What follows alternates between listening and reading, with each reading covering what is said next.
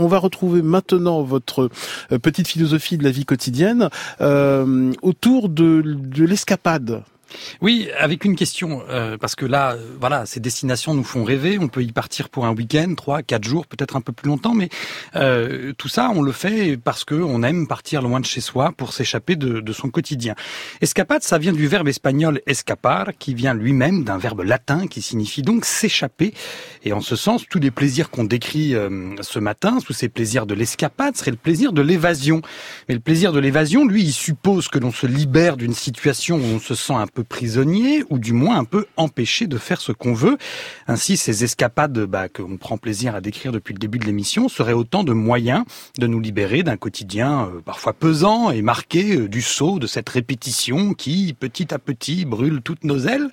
Voilà, alors certes, ça fait toujours du bien de partir, hein, plaisir de la rupture, du rythme, plaisir de la découverte de nouveaux lieux, ou au contraire des retrouvailles avec des endroits que l'on aime, mais en même temps, eh ben, c'est toujours trop court problème de l'escapade, c'est qu'elle ne change pas vraiment notre rapport au quotidien en profondeur.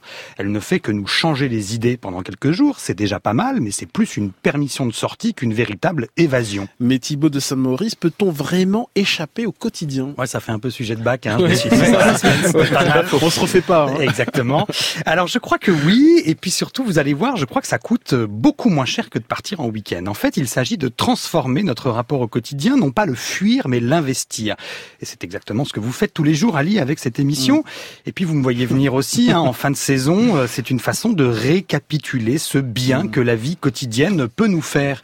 Investir notre quotidien, le questionner, prendre le temps de le voir et de l'approfondir au lieu de le subir. C'est ce que le grand écrivain Georges Perec adorait faire. Pendant trois jours, par exemple, Perec s'est installé dans un café, le café de la mairie, place Saint-Sulpice, et il a tenté de décrire tout ce qu'il voyait pour épuiser, comme il le dit, le réel. Et il en a fait tout un livre. Dans un autre de ses livres, La vie mode d'emploi, il ah, raconte voilà toute une comédie humaine en décrivant la vie d'un seul immeuble. Pour Pérec, hein, le secret, c'est de réapprendre à voir les dessous de notre quotidien, cet infraordinaire, comme il l'appelle, qui en fait la matière première de nos vies. Et ça passe par une curiosité active. Je résiste pas au plaisir de vous lire un peu de Pérec. Hein.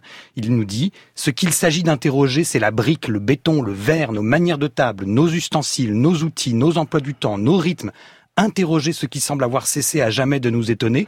Nous vivons, certes, nous respirons, certes, nous marchons, nous ouvrons des portes, nous descendons des escaliers, nous nous asseyons à une table pour manger, nous nous couchons dans un lit pour dormir, mais comment, où, quand, pourquoi?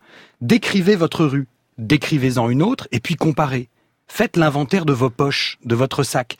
Interrogez-vous sur la provenance, l'usage et le devenir de chacun des objets que vous en retirez. Questionnez vos petites cuillères. Voilà. Avec Pérec, hein, l'escapade, ça peut commencer dans la rue, en bas de chez soi, ou bien en ouvrant le tiroir découvert dans la cuisine. On peut imaginer donc des dizaines d'escapades immobiles qui se proposent de nous libérer de notre quotidien en nous le faisant voir autrement, comme un formidable terrain d'aventure. Et si vous en doutez, eh bien, vous pouvez profiter de l'été qui arrive pour réécouter toutes ces émissions de Grand Bien vous fasse hein, sur les bienfaits du café, le plaisir de cuisiner, les joies du petit déjeuner ou les joies de la marche à pied. Merci beaucoup Thibaut de, de Saint-Maurice et on peut lire avec profit euh, tentative d'épuisement d'un lieu parisien de Georges Perec et évidemment l'un de ses chefs-d'œuvre, euh, La vie, mode d'emploi, euh, disponible en poche.